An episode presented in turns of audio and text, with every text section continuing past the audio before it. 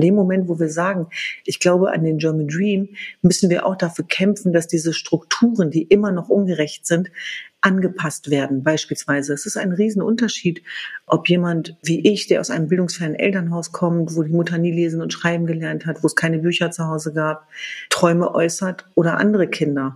Und was wir versuchen, ist einen Mut dafür herzustellen, zu sagen, wir dürfen alle groß träumen, aber wir müssen auch Strukturen und Systeme schaffen, wo diese Träume auch realisierbar sind und wo dieses Aufstiegsversprechen nicht zum Ammenmärchen verkommt.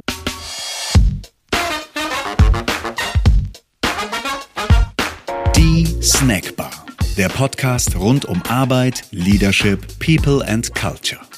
Hallo und herzlich willkommen zurück in der Snackbar, wo wir immer spannende Gäste einladen, um mit ihnen über Arbeitsmarkt und Arbeitswelt zu sprechen.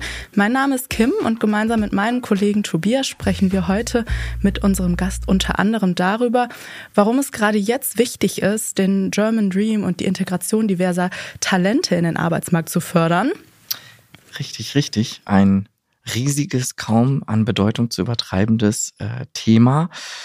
Ähm, Ähnliches gilt für unseren heutigen Gast, über äh, die ich mich heute nicht nur besonders freue, wie über jeden unserer Gäste, sondern sage, ich fühle mich auch ein bisschen geehrt, äh, dass wir sie hier heute in der Snackbar haben. Sie ist laut ihrem eigenen Instagram Journalistin, Filmemacherin, Kriegsreporterin, Menschenrechtsaktivistin und, äh, das äh, freut mich persönlich mal wieder besonders, Politikwissenschaftlerin.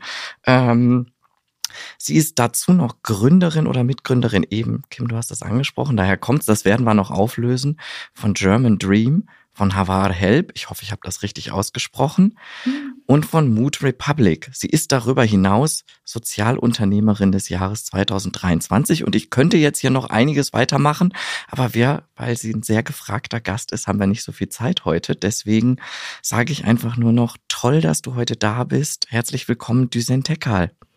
Vielen, vielen Dank. Hallo Tobias, hallo Kim. Ich freue mich bei euch in der Snackbar zu sein und ihr zwingt mich geradezu dazu, mal jetzt auch ein bisschen runterzukommen. Für mich ist es mittlerweile so, dass Podcast-Gespräche mir dabei helfen, eine andere Temperatur zu erreichen, weil das ist wieder so ein ganz typischer Montag, wo ich, wenn ich dir zuhöre, Tobias, dass ich Sozialunternehmerin des Jahres bin, denke, oh mein Gott, da habe ich ja noch eine Menge zu tun, das auch im Alltag umzusetzen.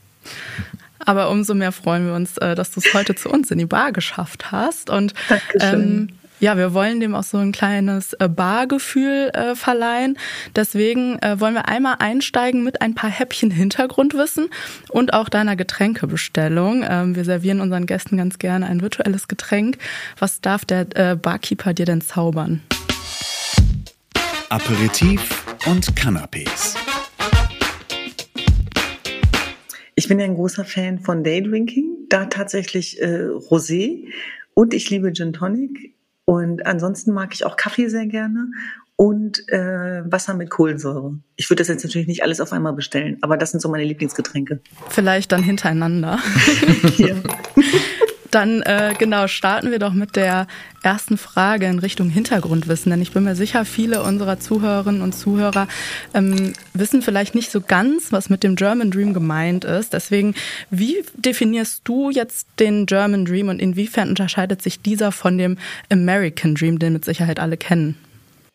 Ja, heute stellt ihr mir diese Frage an einem ganz besonderen Tag, denn heute ist ja auch der Jahrestag äh, von Martin Luther Kings Rede I Have a Dream, die berühmte Rede am 28. August 1963 während des Marsches auf Washington.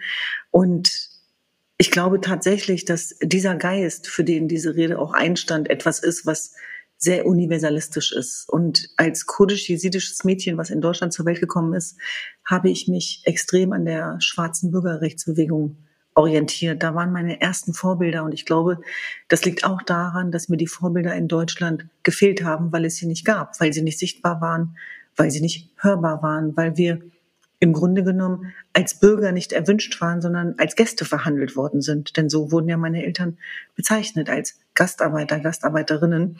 Und insofern war für mich der German Dream etwas sehr Persönliches, etwas sehr Individuelles. Und ich bin tief davon überzeugt und dafür stehe ich jeden Tag ein, dass wir ein Land der Chancen sind, aber dass diese Chancen keine Selbstverständlichkeit sind. Je nachdem, wo wir herkommen, ähm, in, in, in ja, welche Klasse wir hineingeboren sind, welche Nationalität wir haben, welche Religion wir haben. Und die Tatsache, dass es immer noch eine so große Rolle spielt, woher wir kommen, hat mich eben dazu bewogen zu sagen, wir brauchen ein Movement, wir brauchen eine Initiative, die das Gegenteil ist von German Angst. Und wann, wenn nicht jetzt, brauchen wir ein German Dream, eine, eine Gesellschaft, die zusammenhält, das gemeinsame kollektive Träumen als Antwort auf die German Angst, auf äh, Wahlergebnisse, die uns natürlich zutiefst beunruhigen, auf einen Nationalismus, den wir hinter uns geglaubt hätten, aber eben auch auf ein neues Deutschland, was so divers ist wie nie zuvor, aber wo immer noch das Narrativ und die Erzählung fehlt. Also es geht für mich darum, was unsere Gesellschaft im Innersten zusammenhält über das Grundgesetz hinaus, unser wunderbares Grundgesetz. Ich war heute im Justizministerium, wo ich äh, selber nochmal daran erinnert worden bin, weil alle Artikel dort sozusagen aufgeführt waren, wenn man dann da reingeht. Aber es geht ja darum, dieses wunderbare Grundgesetz, was unterschiedslos für alle Menschen gilt, die in diesem Land sind, mit Leben zu füllen. Und das ist das tatsächlich, was mich interessiert ähm, wie wir diesen Rechtsstaat und die Errungenschaften teilbar machen können für alle Menschen. Und deswegen ist es natürlich sehr eng gekoppelt an I Have a Dream, aber es ist eben unsere eigene individuelle Deutschlandgeschichte, die losgelöst vom American Dream zu verstehen ist, der ja Risse zu Recht auch Risse sozusagen hat, der auf einer Sklavenherrschaft sozusagen basiert und all das, diese Entmenschlichung, muss im selben Zusammenhang genannt werden. Das heißt, nur weil ich German Dream sage, ähm, wird es mir nicht passieren, dass ich die German Angst sozusagen damit unsichtbar mache, sondern für mich geht es eher darum, genau daran zu gedenken, aber eben auch zu sagen, wie machen wir denn jetzt weiter? Was ist denn jetzt das Konzept, unser gemeinsames für die Zukunft? Und das ist ein Angebot. Da ist German Dream ein Angebot von vielen. Und um es zu konkretisieren, jeden Tag finden mit unserer Bildungsinitiative bundesweit Wertedialoge statt, ein bis zwei in Deutschland wo wir Wertebotschafter in die Schulen schicken. Mhm. Jetzt hast du es gerade am Ende noch kurz ausgeführt. Eine Bildungsinitiative verbirgt sich hinter dem Namen, den du gegründet hast. Ähm, auch dank eurer Unterstützung, eurer Arbeit, wie weit sind wir denn in Deutschland damit? Stehen wir eher am Anfang? Sind wir schon, haben wir schon einiges an Fortschritt gemacht? Wie würdest du das beurteilen? Ich glaube, dass wir noch ganz am Anfang sind, tatsächlich. Mhm. Und das merkt man daran, dass so viel gestritten und diskutiert wird, was tatsächlich eigentlich ein positives Zeichen ist, weil es zeigt, dass viele Akteure und Akteurinnen an einem Tisch sitzen. Trotzdem gilt es ja, diese Spaltungsdynamiken dieser Drama-Dreiecke auch zu überwinden. Und, und da sehe ich eine ganz wichtige äh, Aufgabe, vor allem auch in der positiven Macht der Begegnung. Und tatsächlich ist es so, dass die Tatsache, dass wir als Einwanderungsgesellschaft uns ja fast nie definiert haben, sondern dass das relativ neu ist, dass auch politische Entscheidungsträger so weit sind zu formulieren, dass wir eine Einwanderungsgesellschaft sind, extreme Risse hinterlassen hat. Also auch emotionale Wunden bei der zugezogenen Gesellschaft. Aber ich glaube tatsächlich auch, dass das Grundproblem unserer Migrationspolitik der letzten Jahrzehnte darin begründet war, dass wir Migrationspolitik für Migranten, aber nicht für Deutschland gemacht haben. Dass wir nicht verstanden haben, dass diese Einwanderungspolitik von einer ganzen Gesellschaft getragen werden muss, dass es eine Querschnittsaufgabe ist, die im Solarplexus sitzt, dass es etwas ist, was tief emotional ist und dass das nichts ist, was verordnet werden kann, dass wir aber trotzdem eine Gesellschaft, einen Rechtsstaat brauchen, der das befördert. Ein Kulturwandel, für den wir kämpfen, auch bei German Dream, mit Havar, mit der Mutrepublik, dass wir nicht mehr als defizitär betrachtet werden, sondern dass wir ein vollwertiger Teil dieser Gesellschaft sind, egal wie gut oder wie schlecht wir sind, egal wie viel oder wie wenig wir beitragen zu dieser hiesigen Gesellschaft. Und deswegen ist es so, dass dieser German Dream natürlich sich an die Menschen mit und ohne Zuwanderungsgeschichte richtet. Also es geht eben auch darum, dass wir die Lebensrealitäten bundesweit abbilden, auch von auch deutschen Familien, die aus Arbeiterfamilien kommen, die Klassismus erlebt haben, die Armut erfahren haben. Also ich finde es schwierig, die Schere da sozusagen ähm, aufzumachen zwischen mit und ohne äh, Zuwanderungsgeschichte, sondern die Trennlinien verlaufen entlang der Wertefrage. Und da glaube ich tatsächlich sind wir noch am Anfang und ich glaube, dass wir nicht den Fehler machen dürfen, was zu erwarten. Nichts von dem, was wir heute machen, ähm, ist möglich, ähm, wenn wir nicht mit der Selbstwirksamkeit und auch einer nötigen Portion Frust und manchmal vielleicht sogar Wut äh, an die Themen rangehen würden. Denn die Menschenrechtsverletzungen, ähm, die äh, Kriege, in denen wir uns gerade weltweit befinden, die Stapelkrisen, in denen wir sind, ähm, die verursachen eine Menge Ohnmacht und Weltschmerz auf der einen Seite, aber auf der anderen Seite können sie uns auch daran erinnern, dass es eine Notwendigkeit ist, äh, sich einzusetzen für dieses zarte, fragile Konstrukt der Demokratie, wo wir aber im Gegensatz zu vielen anderen Unrechtsregimen, Disputien weltweit die Möglichkeit haben, von unserer Stimme Gebrauch zu machen und was zu verändern an dieser Gesellschaft. Und es gibt sehr viel, wo ich das Gefühl habe, da gibt es noch eine Menge zu tun und da bin ich ja nicht die Einzige, das ist ja kein singuläres Gefühl, das teilen wir. Aber das Neue aus meiner Sicht und das Hoffnungsstiftende für mich ist, dass es vor allem eine junge, heranwachsende Gesellschaft gibt, die sagt, so nicht mehr und so nicht mehr mit uns. Und das zeigt zum Beispiel auch die ganze Fridays for Future Bewegung, aber die gibt es eben auch es braucht auch ein Fridays for Future für Menschenrechte, für Migration, äh, für Bildung.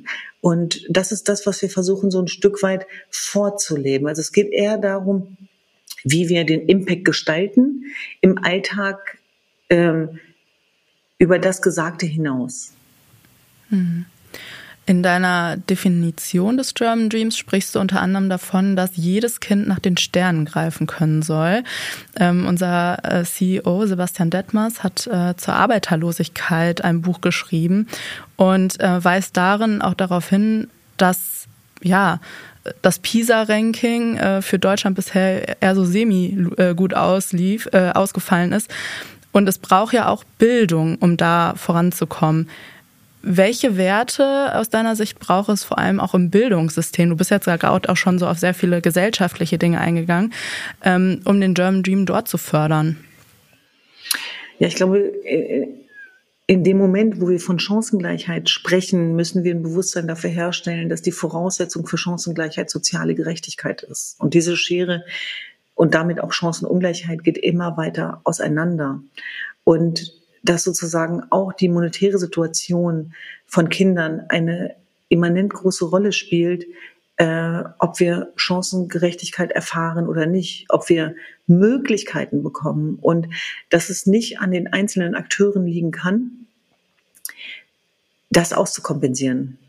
Oder anders gesagt, die eigene Kraftanstrengung kann einem niemand abnehmen. Das muss, glaube ich, uns allen bewusst sein, dass sozusagen diese Selbstwirksamkeit, dieses Ziel, ähm, diese Vision, die muss in uns liegen. Aber der größte Resilienzmuskel nutzt nichts, wenn die Strukturen immer noch benachteiligend sind. Und dafür braucht es tatsächlich ein neues Bewusstsein, gerade in einem Land, hm, wo Erben in einer Art und Weise belohnt werden äh, und, und, und wenig besteuert werden, im Gegensatz zu dem sozialen Aufstiegsgedanken, der darf nicht nur ein Märchen bleiben, sondern in dem Moment, wo wir sagen, ich glaube an den German Dream, müssen wir auch dafür kämpfen, dass diese Strukturen, die immer noch ungerecht sind, angepasst werden. Beispielsweise, es ist ein Riesenunterschied, ob jemand ähm, ähm, wie ich, der aus einem bildungsfernen Elternhaus kommt, wo die Mutter nie lesen und schreiben gelernt hat, wo es keine Bücher zu Hause gab, ähm, Träume äußert oder andere Kinder.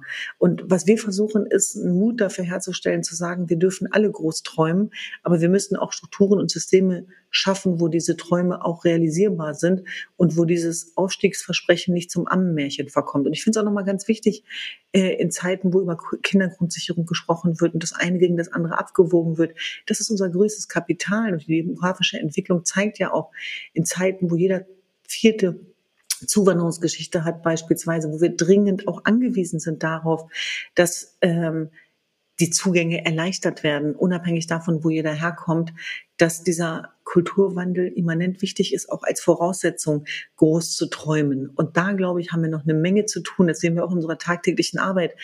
Ähm, in dem Moment, wo jemand aus klassistischen Verhältnissen kommt, jemand, der Diskriminierung erfahren hat, der wird die Frage nach äh, darf ich das ganz anders stellen als jemand, für den das selbstverständlich ist, nach den Sternen zu greifen. Das heißt, dieses Prinzip nach den Sternen greifen, dieses Bild, das finde ich nochmal ganz wichtig, dass wir dabei motivieren müssen, dass das für alle zugänglich ist und große Träume träumen ist nichts für Feiglinge. Und eine gute Freundin von mir hat mal gesagt, wir haben eine Verantwortung unseren Träumen gegenüber. Und in Deutschland träumen wir nicht gerne. Wir machen uns auch gerne lustig darüber. Ja, es gibt ja auch große Politiker, die gesagt haben, wer Visionen hat, soll zum Arzt gehen oder so ähnlich. Ähm, und das finde ich eben falsch, weil ich glaube, dass das Prinzip Hoffnung äh, nicht zu unterschätzen ist in diesem Zusammenhang. Also wenn ich mich mit meiner äh, sozusagen mit, mit dem, was mir das Leben geboten hat, äh, zufrieden gegeben hätte, dann hätte ich diesen Weg niemals durchlaufen. Und ich glaube, ein, ein, ein Aufstiegsgedanke kann extrem viel freisetzen. Das ist eine Riesenkraft, die man entfachen kann und mit dem man Leute inspirieren kann, anstecken kann. Ich glaube sogar, dass wir, die aus schwierigeren Verhältnissen kommen, einen Vorteil haben Erben gegenüber, weil äh, wir müssen einen ganz anderen Muskel entwickeln und das ist dieser Resilienzmuskel, diese psychische Widerstandskraft, eine Energie, die dringend gebraucht wird in diesen Gesellschaften. Die Frage ist ja auch immer, was ist Bildung?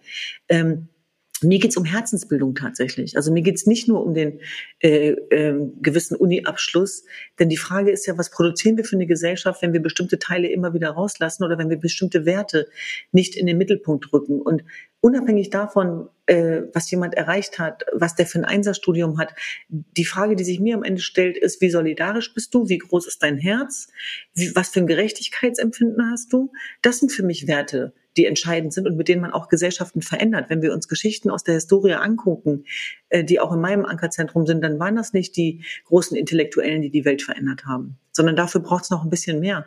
Und eine, eine, eine Überlebensmechanismus, eine Furchtlosigkeit entsteht immer auch durch Widerstand. Und deswegen bin ich sehr stolz darauf, dass auch der German Dream Gedanke bei uns von unten kam, dass das sozusagen ein, ein Movement ist, auch von, von Unzufriedenheit und von Menschen mit und ohne Zuwanderungsgeschichte, die gesagt haben, wir haben auch ein Recht, uns den Platz zu nehmen und die Träume zu träumen und wenn sie noch so groß erscheinen. Wow, also das ist, du hast, du hast so viele wichtige Konzepte hier gerade angesprochen oder so, ja, so, so viele richtige Aspekte beleuchtet und erklärt. Ähm, ich, ich muss auch sagen, also ich kann, ich, ich habe die ganze Zeit vor Zustimmung nur nicken können. Ähm, ein Punkt, wir sind ja hier ein Arbeitsmarkt-Podcast, der mir, der mir an der Stelle besonders wichtig ist, weil das auch etwas ist, was uns im, im Alltag immer wieder begegnet, ist dieses ähm, Thema, das, das du angesprochen hast äh, jeder soll groß träumen können, jeder soll am Ende des Tages Selbstwirksamkeit fühlen und jeder will das eigentlich im Herzen auch. Weil es kommt häufig diese Frage zurück. Also wir haben zum Beispiel vor kurzem eine Studie gemacht, haben wir rausgefunden, nur 29 Prozent der Menschen in Deutschland äh, sind wirklich begeistert oder gehen wirklich in ihrem Job auf. Das ist so vom Bauchgefühl her würde ich sagen, das könnte gut hinkommen. Ähm, und dann kriegt man häufig zurückgespiegelt, naja, aber was ist denn mit denen, die nur from 9 to 5 arbeiten wollen? Was ist denn mit denen, für die die halt erstmal auf ihr Auskommen gucken müssen oder die, die halt innerlich, ab, innerlich abgeschaltet haben. Wie aktiviere ich die denn überhaupt noch? Ähm, etc. etc. Oder auch das, ne, diese, denselben Diskurs, den äh, kennen wir ja auch sehr gut, wenn es um sozial benachteiligte Menschen geht, die vermeintlich abgehängten. Ähm, da ist doch dann gar kein Wille mehr da. Das Ziel setze ich jetzt in Anführungsstriche. Ähm, ich würde das umdrehen. Ähm, und hoffe, ich drehe dir damit die Worte nicht im Mund um, sondern fasse das korrekt zusammen. Da ist doch eine Riesenchance für uns als Gesellschaft, weil offenes Potenzial da und auch gleichzeitig ein Riesenauftrag, das zu aktivieren und überhaupt die Chancen zu ermöglichen, ähm, eben auch, dass jeder, jede am Ende groß träumen kann und diese Selbstwirksamkeit spürt, weil ich glaube nicht, dass irgendwer von sich aus entscheidet im im Kindergarten oder in einer, in einer Schule oder wann auch immer. Ja, eigentlich äh, möchte ich einen 9-to-5-Job machen und das am Ende des Tages komplett vergessen, diese acht Stunden, die ich da absitze. Ähm, ich glaube schon, dass jeder irgendwie gerne was beitragen würde und stolz am Ende des Tages darauf sein möchte. Genau, ähm. und ich glaube aber, was wichtig ist in dem Zusammenhang, jemand, der finanziell gut versorgt ist und weich fällt, der kann ganz anders träumen als jemand, ja der nachts um den Schlaf gebracht wird, äh, mit Geldsorgen. Geldsorgen können ja krank machen. Das ist nachgewiesen. Ähm, und sie können auch Angst machen. Das ist so ein Gefühl, das sitzt ganz tief. Und ich weiß zum Beispiel bei mir, dass ich fast ein ganzes Leben gebraucht habe, um offen darüber zu sprechen, dass wir zu Hause ähm, nicht mit dem goldenen Löffel im Mund geboren sind, offensichtlich nicht. Aber dass mir ganz schwer gefallen ist, äh, viele Jahre darüber zu reden, äh, dass wir beispielsweise bei Aldi einkaufen gehen mussten, dass unsere Schullandheimaufenthalte mitfinanziert werden mussten, dass wir uns nicht die neuesten Klamotten leisten konnten. Also auch wie das das Selbstwertgefühl beeinträchtigt. Das kann man gar nicht in Worte fassen und auch das Sicherheitsgefühl. Das heißt, in einer Gesellschaft, wo das Träumen auch ein Risiko voraussetzt, ähm, muss man sich genau über diese Bilder auch ein Bewusstsein verschaffen.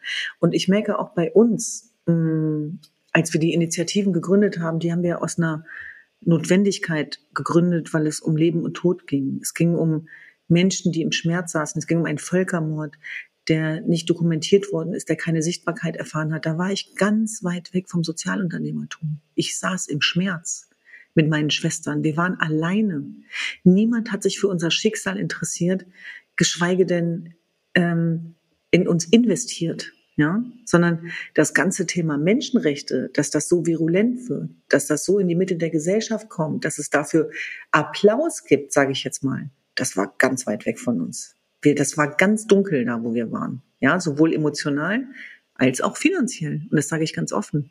Das heißt, in den ersten Monaten waren wir damit beschäftigt, ähm, die Miete zu zahlen für, für, den, für, den, für das eine Zimmer, was wir gebucht hatten, äh, über die äh, Deutschlandschutz und Integration und ähm, über den damaligen Geschäftsführer. Und diese Hilfe werde ich nie vergessen, weil ich mich immer daran erinnern konnte, dass ich jedes Mal zu ihm bin und meinte, wir können die Miete nicht zahlen. Und ähm, es dann als Antwort hieß, ja, dann, dann lasst euch Zeit. Äh, wenn ihr soweit seid, dann zahlt ihr die Miete. Oder dass eine unserer ersten Mitarbeiterinnen für, für einen Pfenniglohn äh, uns unterstützt hat und damit unseren ersten Antrag eingereicht hat, weil sie so an uns geglaubt hat. Ferry Pausch hieß übrigens der Geschäftsführer.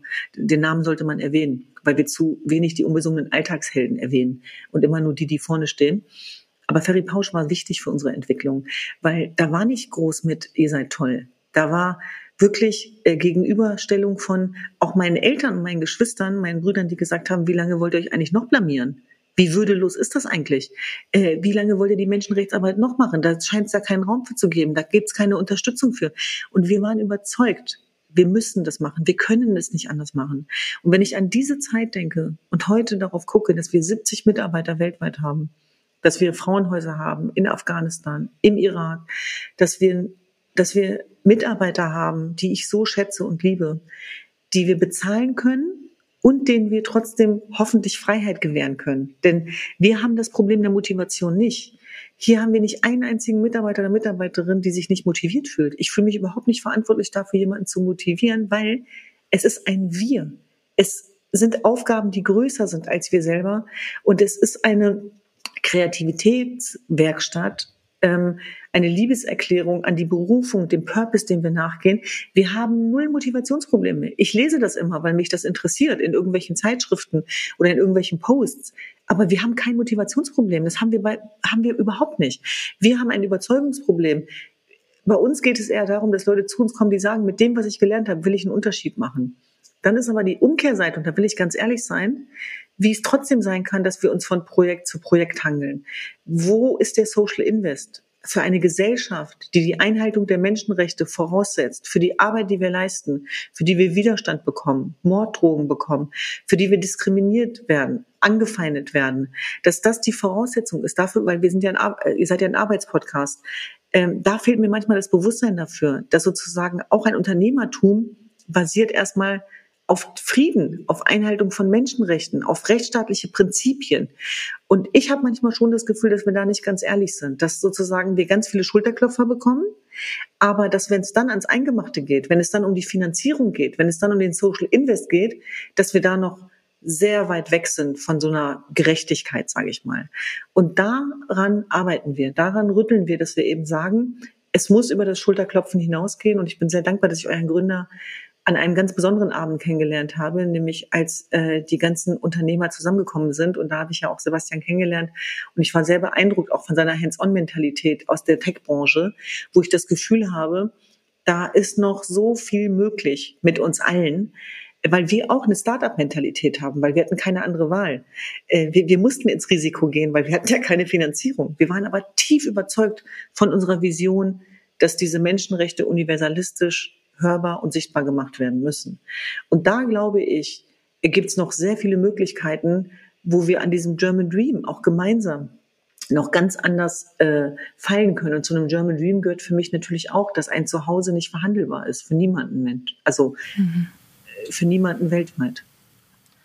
Was könnten und sollen Unternehmen, wir richten uns ja vor allem an Unternehmen, an Führungskräfte, an Personalverantwortliche, was möchtest du denen mit auf den Weg geben? Was können die tun? Ich würde oder mich sollten freuen, sie tun? Genau, ich würde mich freuen, wenn, wenn der ein oder andere äh, da auch mal ins Gespräch kommt mit uns. Wir haben tolle Ideen. Ähm, ich glaube tatsächlich, dass diese Ideen sehr konkret sind, weil sie Probleme lösen. Also gerade was das Thema und das Arbeitsfeld Fachkräfte angeht, beispielsweise auch mit Mutrepublik, wo wir eben auch diese Netzwerke zur Verfügung stellen wo ich immer wieder höre, auch in Institutionen, in Verwaltungen, aber auch in großen Wirtschaftsunternehmen, dass die Diversität zu wünschen übrig lässt äh, über LinkedIn hinaus. Nämlich wenn es dann um die Besetzung und die Quoten geht, dass es nicht nur um Vorzeige Geschichten geht, sondern eben auch strukturelle Lösungsansätze, wo wir eben auch äh, sehr viel machen, sehr viel umsetzen, auch in Form von Workshops unter Einbindung der Betroffenen beispielsweise. Am Ende muss man es wirklich runterbrechen, dahingehend, und da bin ich, glaube ich, auch sehr anspruchsvoll, zu sagen, wo liegt das Problem, wie lösen wir das Problem. Und da habe ich schon den Eindruck, dass wir da gerade ein breites Feld besetzen. Ähm, weil wir uns treu geblieben sind. Das finde ich auch nochmal ganz wichtig. Und dass wir sozusagen auch im, im Zuge dieser Krisen über diese Spaltungsdynamik hinaus Lösungsansätze anbieten. Dass wir beispielsweise, ich will ein kleines Beispiel nennen, als es zu, einer, als es zu der Corona-Pandemie kam, mit Bussen im Einsatz waren, gemeinsam mit dem Gesundheitsministerium in den alten, in den neuen Bundesländern, multilingual war für uns ganz klar, weil unsere Wertebotschafter äh, sozusagen syrischen, äh, syrischen äh, Ursprungs sind oder irakischen oder arabisch oder türkisch oder kurdisch und dann gemeinsam mit diesen Wertebotschaftern, mit den Ärzten aufgeklärt haben, Ängste abgenommen haben dadurch, wir im Grunde genommen Bürgerdialoge geführt haben mit unserem German Dream Bus, ja. Und ich glaube, da muss es auch wieder hin, dass diese positive Macht der Begegnung, dass die wirklich, wie wir das früher kannten, so wie wir auch aufgewachsen sind, im Zeitalter der Digitalisierung, Möglichkeiten haben, online und offline, eben nicht nur die Spaltungsdynamiken zu bedienen, sondern wirklich auch mit den guten äh, und mit den guten Energien was zu schaffen, gemeinsam mit guten Leuten Lösungsansätze zu schaffen für Menschen, die diese Möglichkeit nicht haben. Und ja, da sind wir privilegiert, allesamt. Und da gemeinsam zu gucken, wie können wir strukturell die unterschiedlichen Projekte. Wir haben zum Beispiel das Scoring Girl Projekt von meiner Schwester Tua Tekal, ähm, wo junge Mädchen mit und ohne Zuwanderungsgeschichte die Möglichkeit haben, über den Sport, aber auch in die Ausbildung zu kommen, ins Empowerment zu kommen, ihren Traumberufen nachzugehen. Und da suchen wir immer äh, Förderer und Unterstützer, denn nichts von dem, was wir hier machen, ist möglich, wenn wir es nicht finanzieren können am Ende des Tages. Mhm. So einfach ist die Geschichte. Ja. Zum Abschluss äh, würden wir dir gerne noch eine Frage stellen, die wir jedem unserer Gäste stellen. Und zwar würden wir gerne mit dir in die Zukunft blicken. Wie sieht für dich die Vision eines Arbeitsmarktes in 2030 aus? Vision Arbeitsmarkt 2030. Ich weiß, dass es das jetzt mega pathetisch klingt, aber ich glaube wirklich, ich bin ein sehr selbstkritischer Mensch und ich weiß auch, wo wir überall noch ganz viel zu tun haben, insbesondere struktureller Natur. Aber ich liebe diesen Ort der Freiheit wo Menschen zusammenkommen, ein Sicherheitsgefühl, eine psychologische Sicherheit empfinden, einen Sehnsuchtsort haben. Und ich glaube, dass es Orte geben muss, wo die Welt noch in Ordnung ist. Und das kann sogar auch ein Arbeitsumfeld sein. Und ich liebe es, den Mitarbeitern dabei zuzugucken, wie sie über ihre eigenen Grenzen gehen, ohne sich selber der Gefahr auszusetzen. Aber dass wir Menschen haben, für die es selbstverständlich ist, auch dann nach, in den Irak zu fahren oder nach Afghanistan, aber eben auch hier der Kernerarbeit und den Bildungsprojekten nachzugehen und ich würde mir manchmal wünschen, dass wir diese Vision, die wir schon längst leben, mit ein bisschen mehr Sicherheit unterlegen können und äh, in den Potenzialen noch mehr entfalten können. Aber die Arbeitswelt, von der ich träume, ist die, die ich mir gewünscht habe, als ich noch ganz viele Träume hatte, die unerfüllt waren. Und die waren, dass ich maximale Freiheit spüren möchte und maximale Sicherheit. Und ich bin mir sicher, dass man das miteinander verbinden kann. Also, dass meine Selbstwirksamkeit, meine Ideen und Visionen nicht im Keim erstickt werden, dass sie nicht getötet werden, sondern dass ich einen, einen Raum finde, wo das fließen lassen kann, äh, wo ich das fließen lassen kann, wo diese Energie freigelegt werden kann, aber wo ich trotzdem am Ende des Monats meine Miete zahlen kann und keine Geldsorgen haben äh, muss. Und tatsächlich sehe ich auch das Thema Geld da sehr nüchtern. Geld ist dafür da, es einzusetzen. Also, dass ich jetzt gar nicht das Gefühl habe, ich persönlich, das kann ja jeder anders machen, dass für mich das Anhäufen gar keinen Sinn macht, sondern dass es, dass es natürlich so einen Mindeststandard natürlich auch geben muss an Sicherheit und an Möglichkeiten, die man sich schafft. Aber das kennt, glaube ich, jeder da draußen, dass wenn man den erreicht hat, dass es dann ja nur noch, nur noch darum gehen kann, zurückzugeben. Da bin ich noch längst nicht, ja. Aber trotzdem sage ich, dass das etwas ist, was ich anstrebe. Und ich will ja sozusagen deswegen, dass viele unserer Projekte gefördert werden, damit wir äh, wunderbare Menschen einbinden können, beschäftigen können, einsetzen können. Und da habe ich schon das Gefühl, das, das, das kann was von, von Robin Hood haben, weil es ja darum geht, in welche Bereiche investieren wir. Dafür muss man vielleicht anderen Bereichen manchmal dann auch, äh, müssen dann was freigeben dafür. Aber ich glaube, dass kein Cent zu wenig ist, um in werteorientierte Bildung, äh, Zukunft und Menschenrechte zu investieren. Vielen lieben Dank Düsen für dieses Schlussplädoyer und auf gar keinen Fall zu pathetisch für die Bedeutsamkeit dessen, was du hier forderst. Ähm, wir haben noch so unfassbar viel mehr auf dem Zettel. Wir haben aber auch gleichzeitig unfassbar viel von dir mitgenommen. Und du hast es im Vorfeld gesagt, du hast ganz viele Interviewanfragen heute. Deswegen wollen wir dich nicht davon abhalten, weil deine wichtige Botschaft oder deine wichtigen Botschaften hast du auch an anderer Stelle noch, äh, ja, sollst du auch der Welt mitteilen. Umso mehr freuen wir uns aber, dass du trotzdem heute da warst und uns nicht kurzfristig abgesagt hast. Vielen, vielen lieben Dank, dass du da warst. Ähm, noch kurz der Hinweis an alle unsere Zuhörerinnen und Zuhörer. Ihr seid natürlich herzlich zur Snackbar After Hour eingeladen. In den Show Notes bei uns findet ihr natürlich alle Links zu Düsens Organisationen, auch weiteren Content zu den vielen Themen, die wir angesprochen haben. Und wir freuen uns natürlich auch immer über eine positive Bewertung. Aber nochmal ganz, ganz herzlichen Dank, Düsen, dass du da warst. Eine richtig, richtig coole Folge. Danke dir. Dankeschön. Es war mir eine Herzensangelegenheit.